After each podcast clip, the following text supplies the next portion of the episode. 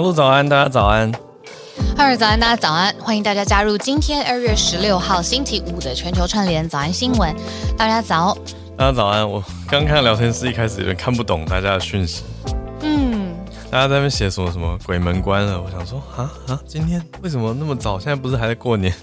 嗯，下一秒我才想到，原来是在讲小朋友开学。哦，辛苦了各位家长们。对呀、啊，还有人听友写一个好好笑，其实家里的阿嬷自由了。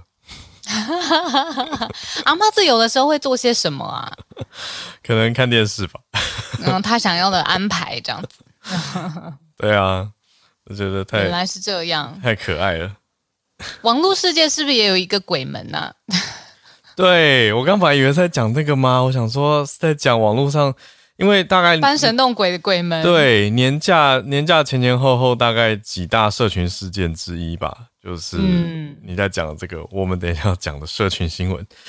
哎，原先我不认识他，你认识他吗？我时不时被演算法推播过，可是我其实一直没有记得这个直播主的名字，直到这一次。嗯，那他直播的内容是哪一个方面的、啊？灵异跟鬼屋探险啊，就是专门去一些传说中的鬼屋或者闹鬼的地方直播，弄得很惊悚。就是常常我常看到是一个黑黑的画面，就搞得好像很危险，可是就在直播，然后他就常跟大家讲隔姐隔姐什么的，就是他的姿态很奇特。就是这个直播主叫晚安小鸡嘛，他就是他的粉丝就是一群喜欢看这种。嗯，你说那种光怪陆离，对，比较传说，比较传说类，感觉好像直播不知道会不会看到鬼。出事，对，嗯、而且年纪可能都比他大，所以他都叫大家哥姐。哥是哪？就是哥哥姐姐，他都故意讲哥姐，哦，他都哥哥姐哥哥哥姐什么，我就啊啊，一开始不太知道他在说什么，然后后来才哦才懂。所以这次姐姐，嗯、对很多人就是在留言啊，也在讲他。我们在讲的是。这一次事件闹得很大的，跑到柬埔寨开直播却被柬埔寨抓起来的晚安小鸡。十二号，也就是大家还在过年假的时候呢，他们到了柬埔寨。首先呢，先开了在晚上的时候开了一段直播，画面上面，因为他现在粉钻已经关掉了，画面上面就看到他的脸，上额头跟脸颊其实都有受伤。他就说他被殴打了，然后呃，在一个园区里面，哈，他说那是诈骗园区，然后就被发生这样的事情，钱也被抢了，他得一路跑，然后跑了。其实现在网络上面蛮多神人去计算他跑路跑步的速度啊、距离啊等等。那结果没有过多久呢，他又开了一个直播，这个引起很多台湾人的关注。嗯、那结果没想到呢，中间其实有隔一段时间，所以、嗯、中间有隔一段时间，所以让他的粉丝很担心呢、啊。啊，对，嗯。结果再隔一段时间，这件事情呢，就让这个柬埔寨西哈努克省的省长。嗯呃，直接公布他们两个人，他跟阿闹另外一位被警察拘留的画面了，因为他们说在呃警方去找他们的过程当中，发现脸上根本没有伤，整个直播镜头其实全部都是造假。那再一次在呃大众面前这件事情再很完整的重新梳理一遍呢，是他们正式的召开了一场记者会。这个记者会呢，还有很多外国的媒体都到场了，因为现场很。嗯，画面感十足啦，只能这么说。呃，发现了有很多鞋子、衣服造假的呃道具，道具嗯，嗯，还有包括写人造血哦、呃，这一字排开，然后站在最前面的就是晚安小鸡跟阿闹下跪道歉，承认他们的直播是假的直播。嗯，我觉得整件事情非常荒谬，因为我从一开始我想说。那这个发生什么事情？因为开始在社群上面有热度，有人在讨论，就是你刚讲的第一个直播出现的时候，嗯、那因为太奇怪了，我就想说，怎么会有人选择这么奇特的题材，主动去以身试险？我就去看了一下那个直播。嗯、那看完以后，我想说，啊，现在到底是怎么回事？就看到晚安小鸡他的太太啊，还有他们的平常频道的伙伴。一起也开了一个直播，说联络不上晚安小鸡本人。可是后来事件开始急剧加速，大概就是我们的警方，我我们的警察等于直接公布说没有收到任何的报案。嗯，从那个时候我就觉得事有蹊跷，就是太太开直播快要落泪那样渲染欲泣的样子，对啊，结果没有报案。他说：“嗯，那那如果觉得先生不见很奇怪的话，应该要赶快寻求，而且受伤嘛，至少我们自己的警方，你寻求他们协助，比较不会担心吧？你说柬埔寨的警察也许不了解，对。对”可是后来就就开始急转直下，变得非常的诡异。而且我还看到那个省长还帮忙发文要找人，写说：“哎，协寻，表示不知道有谁消息已经其实传过去了。”嗯，哦，一开始省长还想说要帮忙找人呢，想说是不是失踪了，是不是需要帮助？结果后来变成逮捕起来，而且要要指控他们这样子是一种呃危害形象啊，很严重的罪行。真的是一个罪行诶，因为他在这个呃原名是叫做西港凯博园区嘛，然后他的造假内容是说他自己遭到抢劫，然后呃有人伤害他、殴打他，那整件事情都是造假，被抓包了。那根据柬埔寨当地的法律，这个是刑事法律，三年以下有期徒刑，很可能是在当地服刑，刑满了之后还要被驱逐出境。嗯，对啊，就变得很严重。整件事情的感觉是，你觉得如何？我是觉得太荒谬，而且你说他本来跟粉丝那种互动关系，本来也许也许有一些是那种探险或者趣味。你说有没有摆拍的成分？我想多多少少。可是粉丝，我觉得也是笑笑看，或者是爱看紧张。可是你说弄到这个影响到自身的安全，跟甚至犯法危及，这是完全不同程度的事情。而且我看到一个律师的分析，他在网络上面有说是跟台湾人自己有关的，就是当事人他现在已经柬埔寨的法律要办他了嘛，对那这个已经他确切处罚。可是我看到有一个律师分析说，因为他的受众都是台湾人，看他直播的人，如果因为他不实的直播内容受到影响，是不是台湾人也会自己触法呀？社会秩序维护法第六十三条，他以前被我，我记得社维法应该是有办过哦。就是之前就有一些争议事件了，他跑去金门啊等等，都有当地政府或者是就是影响到一些你说传闻啊，或者是风评，会让人不舒服，这种是不安呐。嗯，就会觉得那他台湾的法律也可以办他，因为他影响的人是台湾人。哎，这个实在是很荒谬的一件事情。嗯嗯，所以这是我们今天的社群新闻。今天社群上看到这个，这几天实在是。热度非常高的一个荒谬事件，是为了流量吗？是啊，一句讲白了，为了流量，而且应该是他自己判断觉得这样应该是可行的吧，就去做了。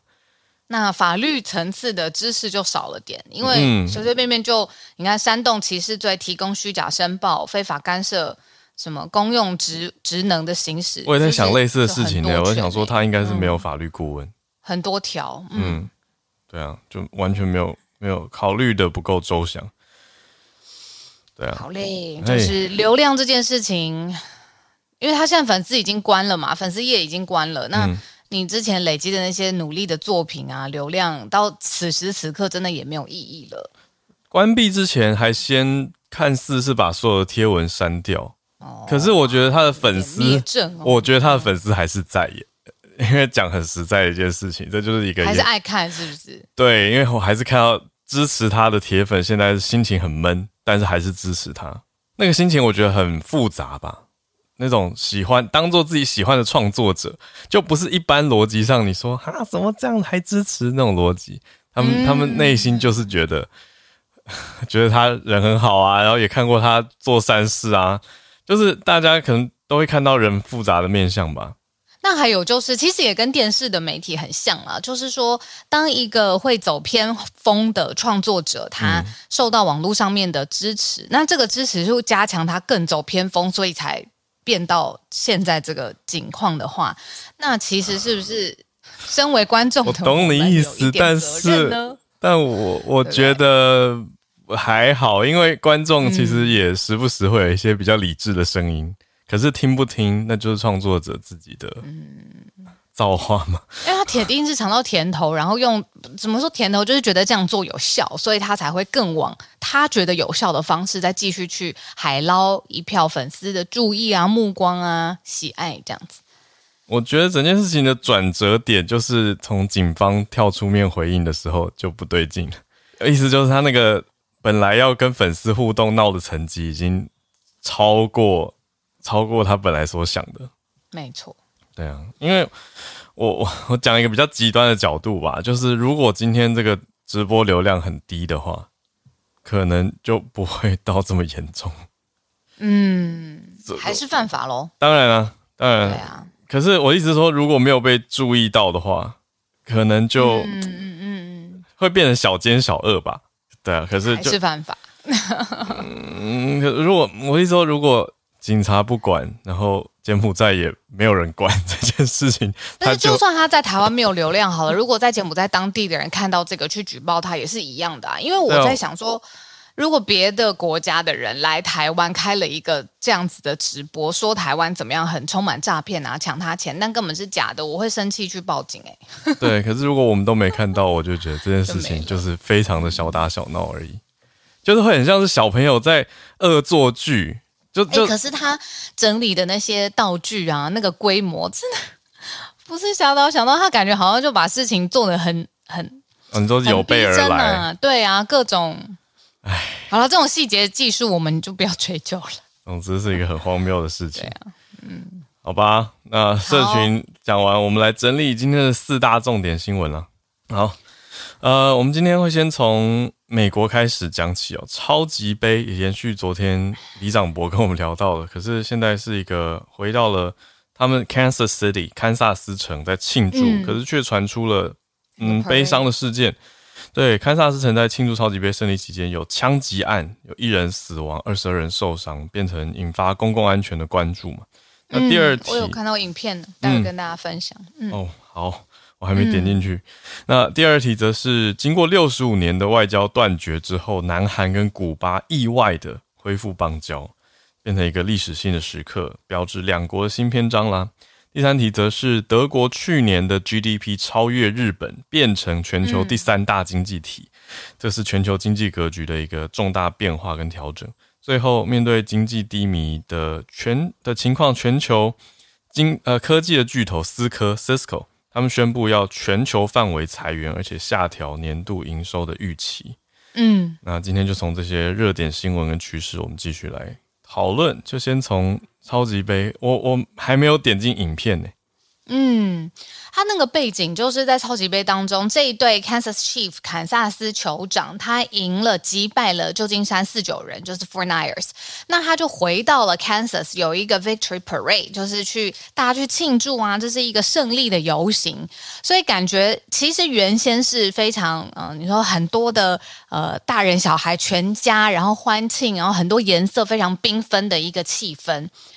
呃，但是现场就传出了很大的枪击声，然后是一名现场的呃目击者吧，我又看到这个镜头，他突然跟大家讲说，有人有枪，有人拿着枪，然后现场就非常混乱，大家就往呃。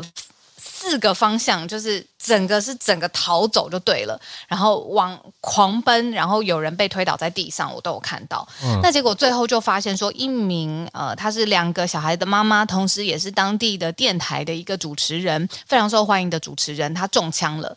那她是女性，在送医急救的过程当中没有抢救回来。嗯、那现场除了她就是确确认就是最后是死亡之外，还有二十多人。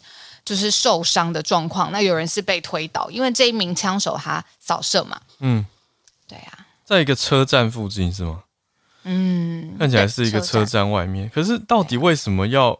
所以现在还没有调查出来这一起枪支暴力的动机，对不对？不知道哎、欸，可能他也是觉得这是一个这么多人会看到，我不知道猜测，因为现在警方都在调查，每次这种枪击案发生的当下，嗯、动机都不会是呃，警方第一事件。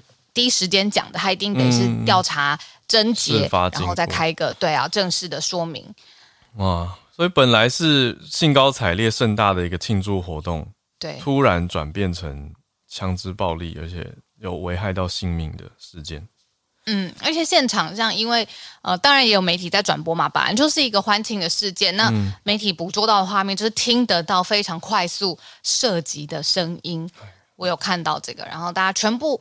我觉得美国人也对这种事情也敏感，就是大规模的呃人群在一起的时候，如果发生枪击的事件，他是那个跑的速度、散开的速度就是四散，赶快保命。嗯，对啊。我看到一个比较会眼睛瞪大的事件是，现场其实有八百名的执法人员在游行的现场，本来是应该是帮忙镇住场面的，对，对，有 FBI 的人，还有美国烟酒、枪炮跟爆裂物管理局的人。所以已经有这么多维安相关的人士在现场，还，还是有这样子的嫌犯跟这样子的犯行，嗯，哇，而且还有现场的人说，本来以为是烟火，因为听到那个枪炮声，嗯，对，可是后来听到更多枪响，很大的枪响，才意识到要开始逃命。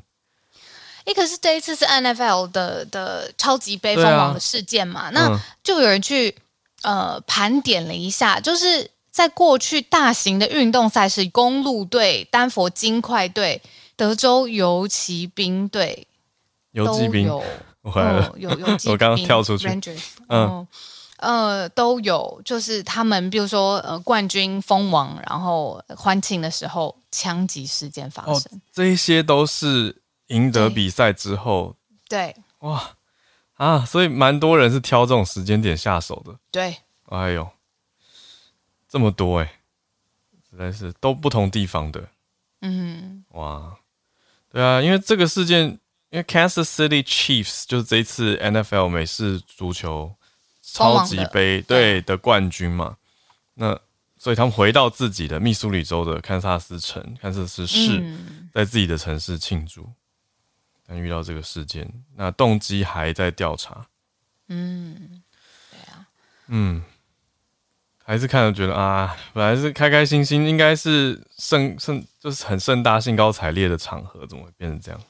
就因为现场还有什么双层巴士啊、旗帜啊，大家都穿统一的衣服啊，去庆祝他。嗯，这真的太太让人觉得很难过、很揪心。嗯嗯，那。转个弯来到第二题，第二题我我很特别吧？对，我改变一下气氛好，我可以先讲一个小故事，再进到这一题，就是古巴，我们平常并不常提到，可是对于古巴，大家应该有一些历史事件的印象啊等等。那我最近算是轻松的话题嘛，过年的时候，嗯、我被我爸妈骗了，啊、他们突然跟我说他们要去古巴玩，我吓一大跳。而且我爸，我爸拿他们订好的饭店的照片给我看，我就看还真很像我印象中古巴那种配色。嗯，结果是一个泰国的饭店。哎、欸，古巴的配色，大家的呃既定印象会是怎样的、啊？金龟车的绿色啊，比较鲜艳啊，就是有一个某种旧世界的保存，还有很多老经典老爷车。那种街景，嗯、大概就像是周杰伦的《Mojito》那支 MV 就跑去古巴拍的啦。对啊，所以就大概是那个色调，呃、这个这个。我通常都是去看那个古巴的国旗，哦、就是因为它的那个国旗有一个很深很到电色，是不是的蓝色？嗯、然后蓝白相间，然后还有呃最左边是一个椭圆形的红色，这样子。嗯，那的确是非常嗯。那个配色上面，就像你讲的，有一点旧世界对啊的存在，这样。嗯、啊，嗯，总之我被骗了以后，我就特别关注古巴的新闻。这几天的重大新闻就是，古巴跟南韩真的有一种突然蹦出一个重大消息，回复。因为古巴跟北韩。他们都是共产主义国家，所以呢，就是一直以来他们就是常年的盟友啦。友对，然后又就是，如果在人际关系世界的话，就有一点称兄道弟这样子。但是放在国际关系上面，因为他们都是共产主义国家，共产兄弟，对，共共产兄弟，对啊。所以超级突然的，而且很意外，是南韩的外交部宣布，就是说跟呃古巴恢复邦交。嗯、在过去，古巴是唯一一个。就是跟呃南韩哦有这个建交的中南美洲的国家哦，对呀、啊，嗯，这是过去也就是六十五年以前的事情，对呀、啊，没错。那所以这一次，嗯、呃，是一九六零年代，古巴反而是跟北韩建交，因为我们刚才有说的，就是共产社会主义的形态，然后还有他们有共同的敌人，就是美国。那所以，呃，同仇敌忾嘛，然后所以也走得比较近。那这一次让大家意外的事情是，南韩跟他恢复建交，已经在呃，就是在呃联合国哦、呃、开始建立起大使级别的外交关系，还有互相的致信函，就是以外交大使的方式写信给对方。很特别，回顾一小段历史，因为南韩跟古巴有外交关系，有邦交的期间大概十年，是一九四九到一九五九，那个时候就大概是冷战的时候哎、欸。哦、嗯，对啊，因为我最近看了一些好莱坞的，应该说奥斯卡的电影，所以刚好像奥本海默也有碰触到那个时代。呃，那我要讲的是一个小历史背景，是那个时候在像是美国这样的民主社会，其实有一个对共产国家的恐惧。叫做 The Red Scare，嗯，对，我是这次做了功课，嗯、我才知道哦，就是叫红色恐慌，因为那个时候他们很担心，嗯、你知道冷战就是美国跟苏联嘛，对，所以共产世界很强大，那个时候共产党还打跑国民党啊，对，对啊，所以就是那个时代，反而南韩跟古巴政府是有邦交的，然后是到一九五九年的时候，对，古巴是卡斯楚，嗯。嗯，那。反而是古巴转去跟北韩，没错。对呀，对，那那个那卡斯楚，他过世的时候，北韩还全国哀悼三天呢。嗯，你看，就是你邦交国建国的建邦交的国家的元首逝世的时候，你自己全国哀悼。嗯，对啊，就非常的看重。而且现在的北韩领导者金正恩还曾经提到卡斯楚的时候，说他是战友。嗯，就真的说他们是共产兄弟，并不为过了。对，可是这一次到底南韩怎么做到的呢？怎么算是把北韩的一个邦交盟友拉走呢？我跟你说，因为啊，古巴跟北韩的传统的友好关系没有被撼动，所以这一次古巴跟南韩建交，包括怎么建交的、怎么协商的、协商之后要做些什么，这个内容其实曝光到这边就已经蛮。震撼极了，嗯，那细节呢越来越敏感，所以其实还没有找到那么多的公开的资讯。嗯、就是南韩外交部的统一对外宣布哦，说双方已经在联合国呃，尤其是在纽约，对，联合国的代表纽约总部交换了，就是这种正式的外交文书。刚才说致信的信函，嗯，对啊，就这样。哦，我懂你意思。对，的确公开资讯不多。嗯、对啊，嗯。对啊，这很特别，主要是看到南韩跟南美洲，嗯、特别是共产国家古巴之间的这个关系。可是我不知道为什么看到这一则新闻的时候，我会想到台湾呢、欸？哦，就是、嗯、你说邦交？当然，现在邦交国已经有的时候是一个象征的意义大于实质的意义了啦。嗯，那真的愿意跟你做朋友的，其实有很多其他的经贸的文化的管道这样。是，但是呃或。断交之后可以恢复邦交这件事情，也是一条外交的活路。这个是我刚才在看这则新闻的时候想到的。对，因为我们每一次，尤其是之前在电视台播新闻的时候，跟什么国家断交啊，好像你知道，在电视台用快讯处理，然后就很哀悼的气氛。然后我们，然后你看这多少年输出了多少农业技术，然后给了多少钱，现在还是断交了，就感觉是一个呃再也走不回的死棋。嗯嗯，那现在我看到了，其实不是这样子。嗯。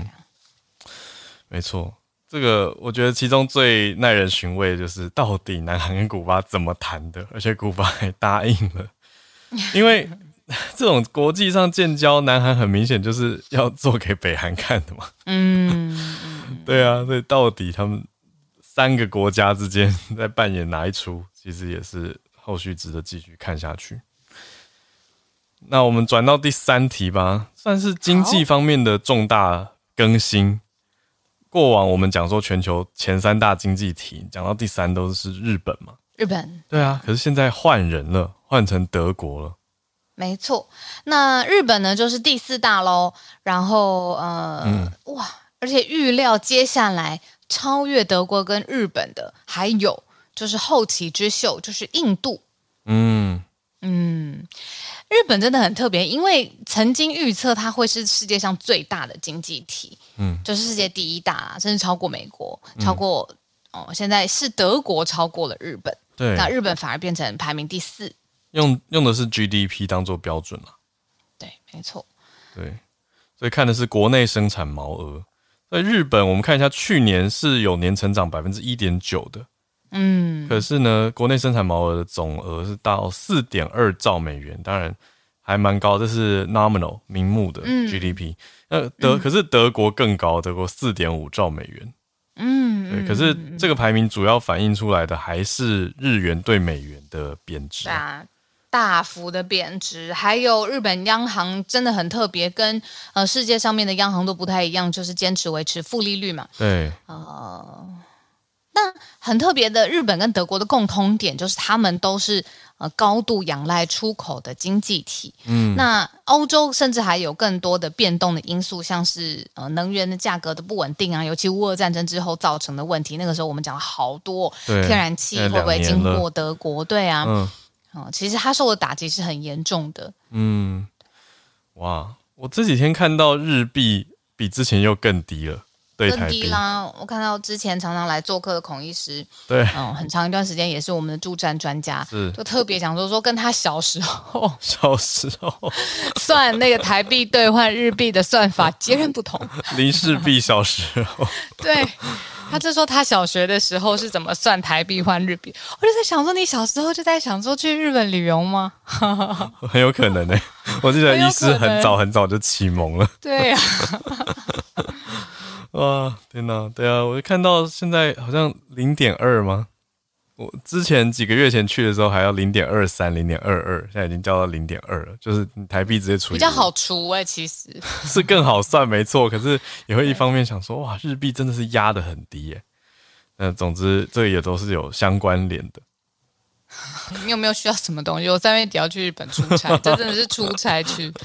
对啊，我们再再讨论，你再跟我说。好。对啊，实在是，嗯。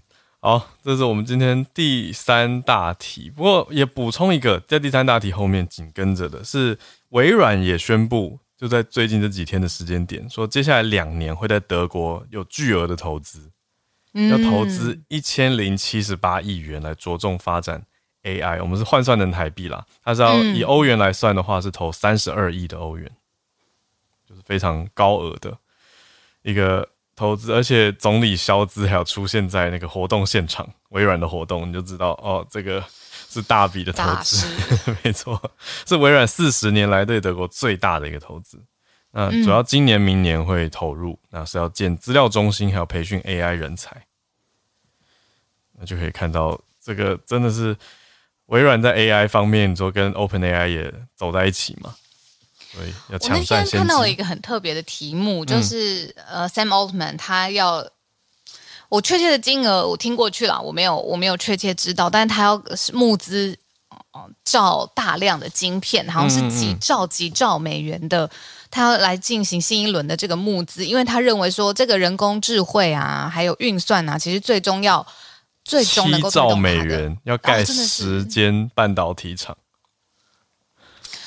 对，他认为过年期间的问题的一个算是大商业消息。然后我就在想说，说为什么他嗯、呃，好像总是可以领先市场一步哦。之前戏骨有一个笑话，就是他好像是一个什么半仙啦，就是他知道未来的东西到底什么会热起来，这样子。就是如果看得懂趋势的。对，那我就在想说，Of course 他懂，因为他那么多年他是掌管 YC 的大大掌门人。嗯、那 YC 就是全世界最厉害的 startups company，他们过去会会 startups company，他们会过去去跟他们 pitch 去讲说，哎，为什么他的公司在未来在世界上面可以有一席之地？哦、你说一直在看这么多年，对，一边看一边观察，一边打造未来的。对啊，去磨他的这个棱角，磨练他的看事情的眼光。嗯，对啊。那他现在认为说好，他要造晶片，我第一个就想的就是，嗯，台湾呢？Hello，你知道为什么不跟我们合作吗？为什么不 contract 我们做，对不对？就是想要他们想要建立自己的帝国，要盖十间半导体厂，哎，而且可是该竞争的时候竞争，该合作的时候合作。有，因为中间有消息传出来，是全程委托台积电管理生产。哦，台积电股票，我昨天就看到是谁要九 man 是不是？哦，很多人开春唯一一个限动，就说什么开春红包是不是？对啊，怎么开春心情好？难怪哦。嗯，联动在一起。对啊。那除此之外还有还有辉达、NVIDIA，嗯，对，设计端可能是 NVIDIA 很强，那生产端台积电吧。所以我看到消息讲到，哎、欸，我们现在整个 先岔题，但是把这个讲完。七兆，嗯、对，奥特曼他跟日本软银的执行长孙正义，还有台积电跟格罗方德的股东，这些还有阿拉伯联合大公国制造商，他们都协商完毕，说要一起来募资跟建先进制成的晶片厂。对啊，所以会有台台积电参与，还有先进制程制造 GPU 这些半导体晶片。嗯嗯嗯嗯嗯嗯。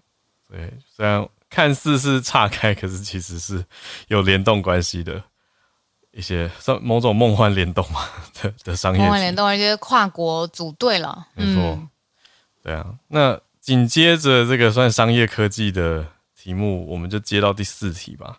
对，算是。嗯，不一样的心情温度。刚刚讲这个哦，真的是非常火热的晶片啊、AI 啊这些议题，然后又看到德国经济啊、微软冲上去。可是另外一家大厂叫做思科它却在全球裁员，裁他们全球的四千多，对，百分之五换算出来是四千多人，非常的多。那是因为全球的经济吗？经济低迷？他说需求已经没了。他的执行长自己在电话会议当中讲的，嗯，就是他从第一线有看到，嗯、呃，他的供应商客户方面这个需求不够，嗯，对啊，他就是一个网络设备供应商了。对，网络设备，但是嗯，以往我的印象会以为是软体公司，但后来他们主要把自己行销跟包装成是一个 solutions 嘛，solutions provider，就提供解决方案。那嗯，你如果看那个 CNN 呢、啊，他、嗯、如果要连线，就是不同的呃多国不同的地方，什么专家，我们假设要连线到柬埔寨好了，它通常用的 solution 也是 Cisco 的。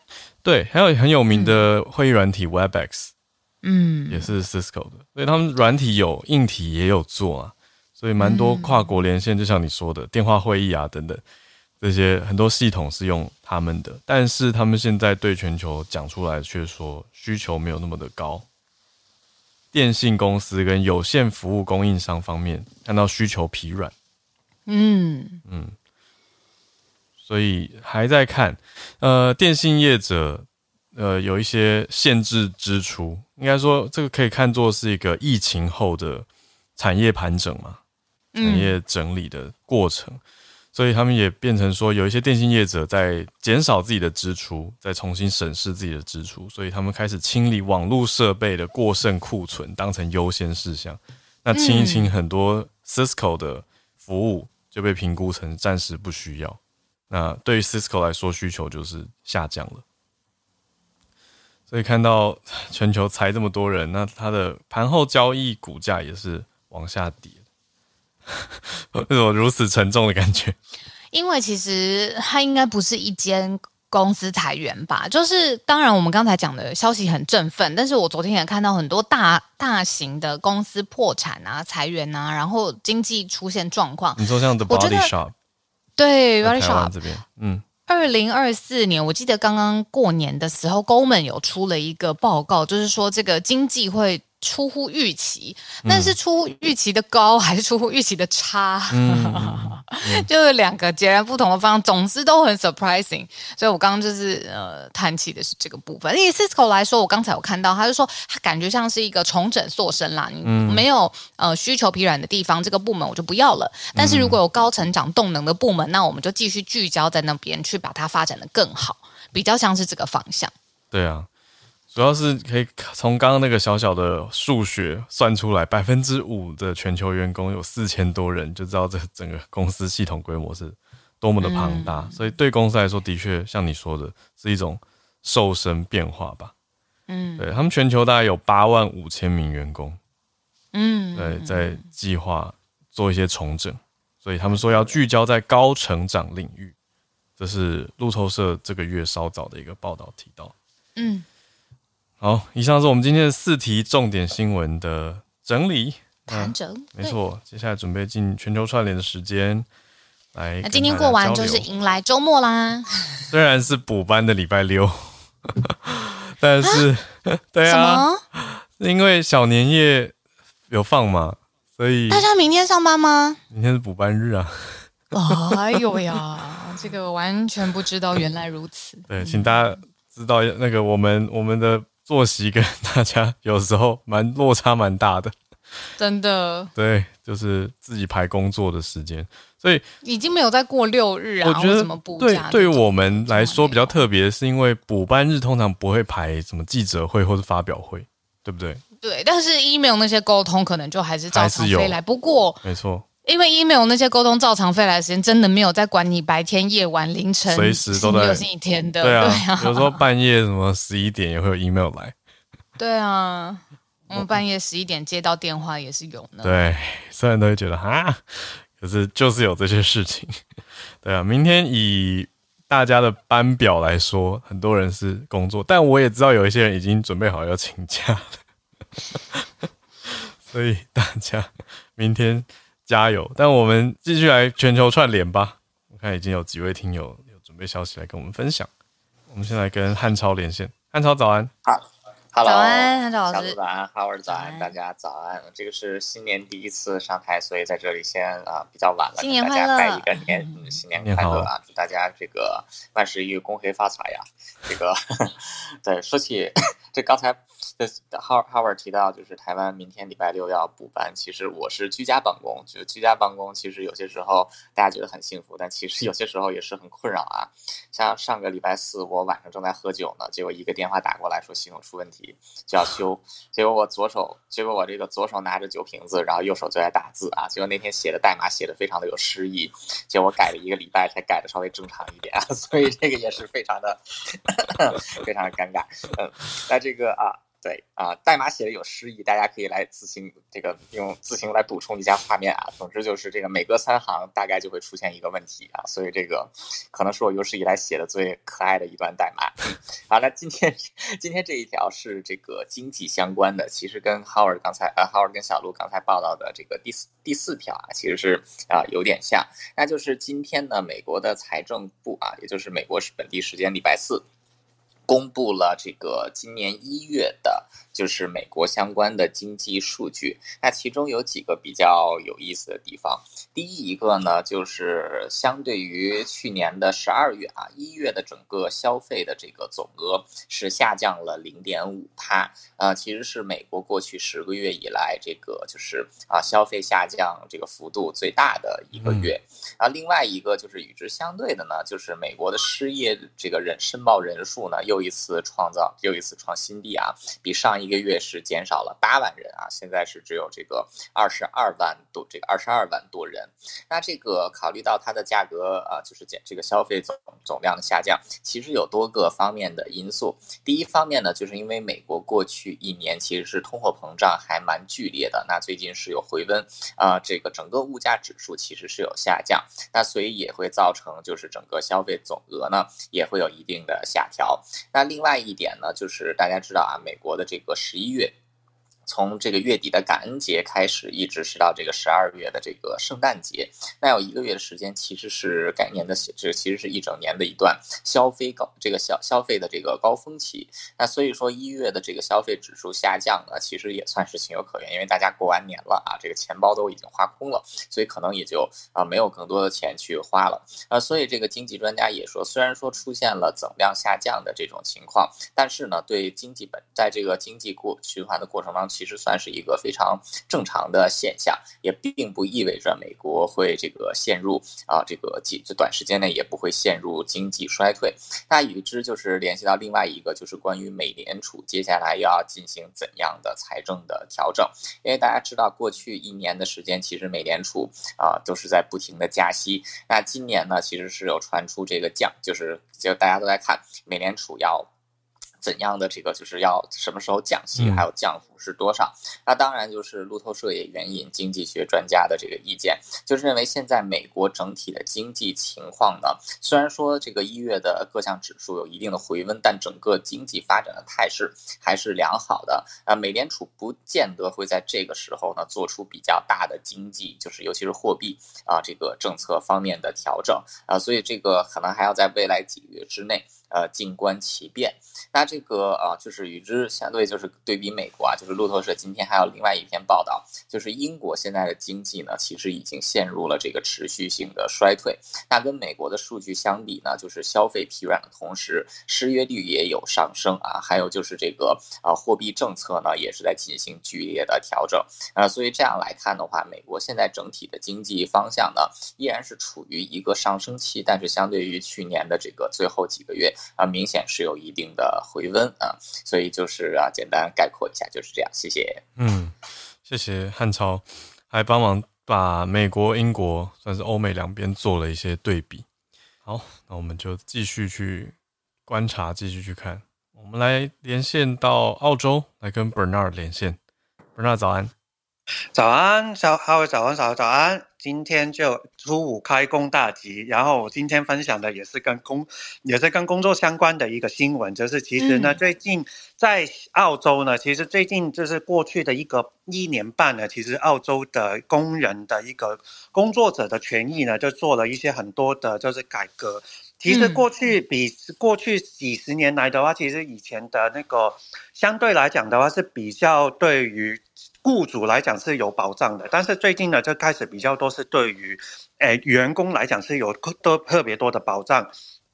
今天呢，就是说这个，最最近其实最近呢，就是从这个我们在如果在澳洲的话工作的工作相关的话，我们会找一个就是叫有一个法条，我们叫 Fair Work Act，就是公平工作法。嗯，然后其实在最近呢，就有一些那个修正案，其实在从二零二二年的时候就有一个叫二呃 Secure Jobs。Better Pay Bill 就是保障就业跟提高薪酬的法案，然后其实，在二零二三年的时候呢，也有一个就是呃、um, Closing Loopholes Bill，就是那个堵塞漏洞的一个法案，也是在，呃，已已经获得通过了。然后，因为其实就是工党是诶执政党嘛，所以就是我们刚有想就又想起回来，就是我们在沙发看选票的时候，就是双落，嗯、然后再讲到说就是那个。台诶，台湾跟澳洲的一些有一些，就是内阁制跟那个就是台湾的政政治制度是有点不一样的，大家可以去重新再听一下，这个是蛮好的，这大家可以去复习一下。然后呢，其实这一次呢，是主要的，比方说，我先讲一下这个，呃，二零就是保障就业、提高薪酬的一些改变好了。其实就是先讲了，就是把那些怀孕者啊，然后五十五岁以上人士啊，或是有残障，或是有家有照顾学龄者的那些呃员工们呢，然后或是或者是有家暴者的那个弹性工作。权利呢是有待加强的，因为雇主呢只能在有特定条件之下，只才可以去拒绝员工的弹性工作申请。比方说，他们已经跟员工讨论过，呃，等讨论过这个事情，然后达成一致。如果不满意的话，是可以向 Fair Work 再提出申请。然后里面呢，比方说，如果这个争议一直都没有超超过九个月都都没有能够解决的话，他们再可以再发。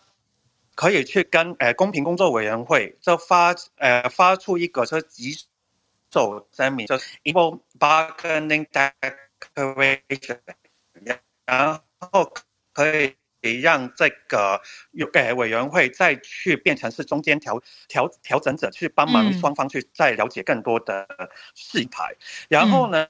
其实对于诶雇主诶，这对于雇员们呢，是所谓的薪酬保密条款呢，也被禁止了，所以大家可以去同事之间可以去讨论，或是比较薪酬的条款，或者是呃在比可以，然后可以去允许员工们去。披露更多的，比方说你们的工作时数啊，然后大家的那个薪酬的涨幅是多少，也是可以。现在的那个法案是可以允许的。然后到其实最近的，就是最近的堵塞漏洞法案呢，其实包括了就最近一个就是离最近最重要的一个部分就是离线权，就是 right to why to disconnect，其实就是说如果你工作离下班了，然后可以有权利不。回复工作不回电邮的权利，所以就是让大家在工作上面的时候就是分开，就是我下班就是下班了。但是当然是如果原老板想要去让跟就是通知员工说他们的一些班摆班表有改动的话，可以去打电话给员工，这是一个其中只只是一个唯一的一个 exception。嗯，对。然后呢，但但是当然呢，当然对于比方说，因为澳洲其实很大，我们有东岸跟西岸的，可能其实那个时差可能差到三个小时。嗯，呃，因为西澳的其实跟台北的一样的同一个时区，但是我们在东岸的现在已经差三个小时嘛，嗯，所以其实当然是有这个，如果是关于时差的一些。沟通的，就是如果是呃管理者的一些沟通的话，是不包括在这里里面的。但是其实还有其他的，对于比方说散工啊类型的，可以去让他们的那个最低的工资标准啊，然后他们的那个工作条件也是有在增加的。所以其实对于就是工作上面安排，其实很多呃很多其实。路本来就已经很多，就是我认识的台湾朋友，或是很多人，其实也到澳洲去打工度假。其实他们对于的不，虽然说这个他们的那个工作时间会比较比我们在这里的比较短，但是当然是对于这个是因这个是一个很总共，这是一个很 general 的，对于所有人的一个就是工作的保障。其实对于美国人的也是一个很很好的消息，这样子。对，今天是我以上的分享，谢谢。哦，谢谢 Bernard。我觉得最酷的是那个离线权，right to disconnect。我下班了，我要 disconnect。不敢呢、欸，我觉得跟世代很有关系。就是有些呃年龄层会觉得很值得用，这就是 my rifle 的的 power，甚至可能会告老板，绝对可以。对啊，但是。我懂你意思，刚刚发出了鼻子的声音。刚刚就是其实就那个我对面就是因为我香我有个香港朋友最近过来，然后他其实他是他现在是他是高中老师嘛，然后他现在就是那个他。带着卷子来到澳洲，要继续在工作的，嗯，所以就是嗯，然后我就是说，嗯，那来到澳洲就是你想不想工作，时间够了你就不要工作就好了。哎，我跟你说，带着考卷听起来其实也是一种离线工作，啊，它也算是 disconnect，苦中作乐一下。好了，我觉得真的是亚洲人对工作的认真，跟澳洲的法律还是不太，不太一样，对，不太一样，对。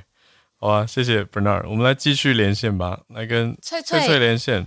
翠翠昨天把时间让了出来，翠翠早安，谢谢你，早安，早安，早安啊！不过后面有 James，好，我要速速讲，然后听他说什么。OK，那嗯是要讲情人节的事情。那其实每年情人节在日本，大家知道是商人的作战，所以其实大家会在情人节习惯送巧克力。嗯，那日本的有一个保险公司叫日本生命保险，他们就跟就是对他们的各客户大概近两万人去做了一个问卷调查。那结果显示啊，因为其实在日本有分成一个叫本命，就是说送给真正喜欢人的巧克力；另外一种叫做义理，就是正义的义，道理的理，就是说送给你。除了你本命以外的巧克力叫义理巧克力，送给朋友啊、同事都是。但是在日本呢，在情人节的时候，如果你是一个上班族的话，其实你就大家有时候会就是送给自己的同事啊、上司之类的。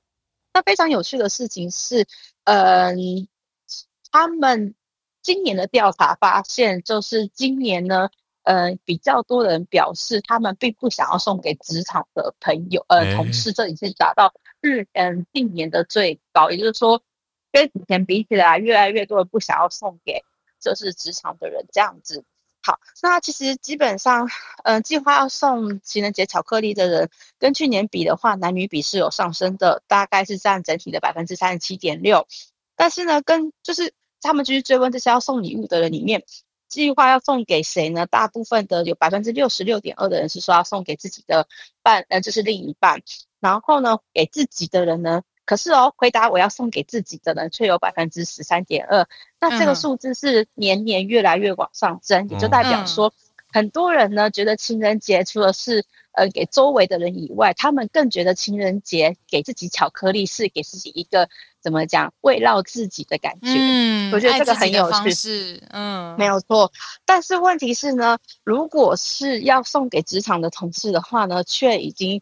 低到目前是百分之十四点七，那而且他们也问说，你觉得赠送礼物给职场同事或工作有关的人，你对这件事情有什么看法的时候，有七成的人表示比较不需要。欸、然后呢，对，那其实这一点也表示说，其实怎么讲，日本整个大公司的环境是有改变的。以前呢、啊，他们哦，这是真的，有些大公司他们会很习惯，比如说女性同事会集资送给嗯上司，或者说啊，大家就会想说要送什么礼物给那一些就是身为嗯身边的同事们，尤其是男生。但是近年来，其实大家的这样子的怎么讲？性别意识其实我觉得，因为渐渐高涨，他们也会也会觉得是说，呃，就是我们不一定要做这件事情，甚至有些人觉得说这样子要送给上司啊，或是男性的风俗应该要改掉，哇就是甚至在网上有些人是有这样子的言论的。嗯，那对，那当然还有一个原因是因为，因为在新冠。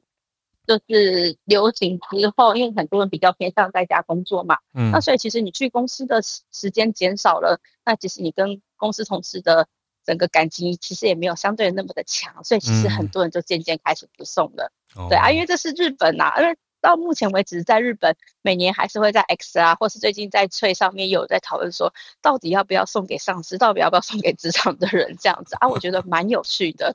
嗯，好，那就是一个周末小分享，谢谢。哦，谢谢翠翠，谢谢翠翠。背后是 性别的议题，很有趣，就是整个社会的风气的变化。因为传统上日本是二月十四女生送男生嘛，那男生要回礼的话就是三月十四，白色情人节，有一个这种你知道默契的存在。可是现在有一些趋势跟风气的变化，很特别。谢谢翠翠。那我们今天最后的连线来跟戏谷的 James 连线，James 你好，嗨。早，早，早安，早，没错，今天呃也是想跟大家分享一个科技新闻，然后就是跟呃刚刚今天有讲到的 OpenAI 有点关系，应该就是、嗯、就是有关系，就是他们今天呢呃发布了一个新的模组，然后这模组是什么呢？这模组是用语言然后转生成影片的一个模组，然后这样子的一种类别的模组，其实 Google 和 Meta 还有各种 Startup 都有，不过。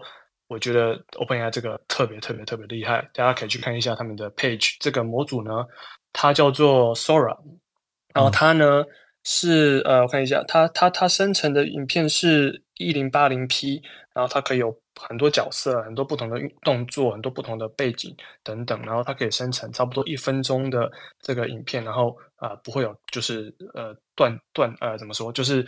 不流畅的一个问题，嗯，然后它也可以就是把现有的影片把它加长，有点有点危险听起来。然后呢，大家可以去看一下 Sora 的这个那个呃这个 web page，我、嗯、我有 po 几个在我们的那个呃那个叫什么的群组上面，呃，我们的 Telegram 吗？我今天早上朋友的群主已经在狂传了，这很新的六个小时前，我我现在正在看 Sora S O R A，对，然后我觉得最惊人就是它的。反射就是水面啊、镜面啊，甚至是我觉得好可怕，太太太逼真。就是如果要看出端倪，大概就只有背景的那个招牌上面的字会有一些问题。因为我早上呃，怎么说刚行看过去，我真的觉得光影都不用做了，以后。光影太真了，就只有招牌上面的字还是会出纰漏。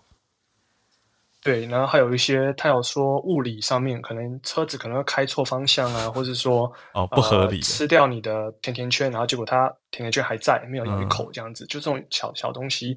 嗯，不过就是我觉得已经可以使用在广告啊，或是就是甚至是短视频什么之类，我是觉得啊、呃、都可以套进去，我觉得特别特别恐怖，嗯，有一点恐怖啦，我们不能这么说，应该说特别惊人，这样讲比较对，要中性一点。对，就是这个科技，我觉得已经可以。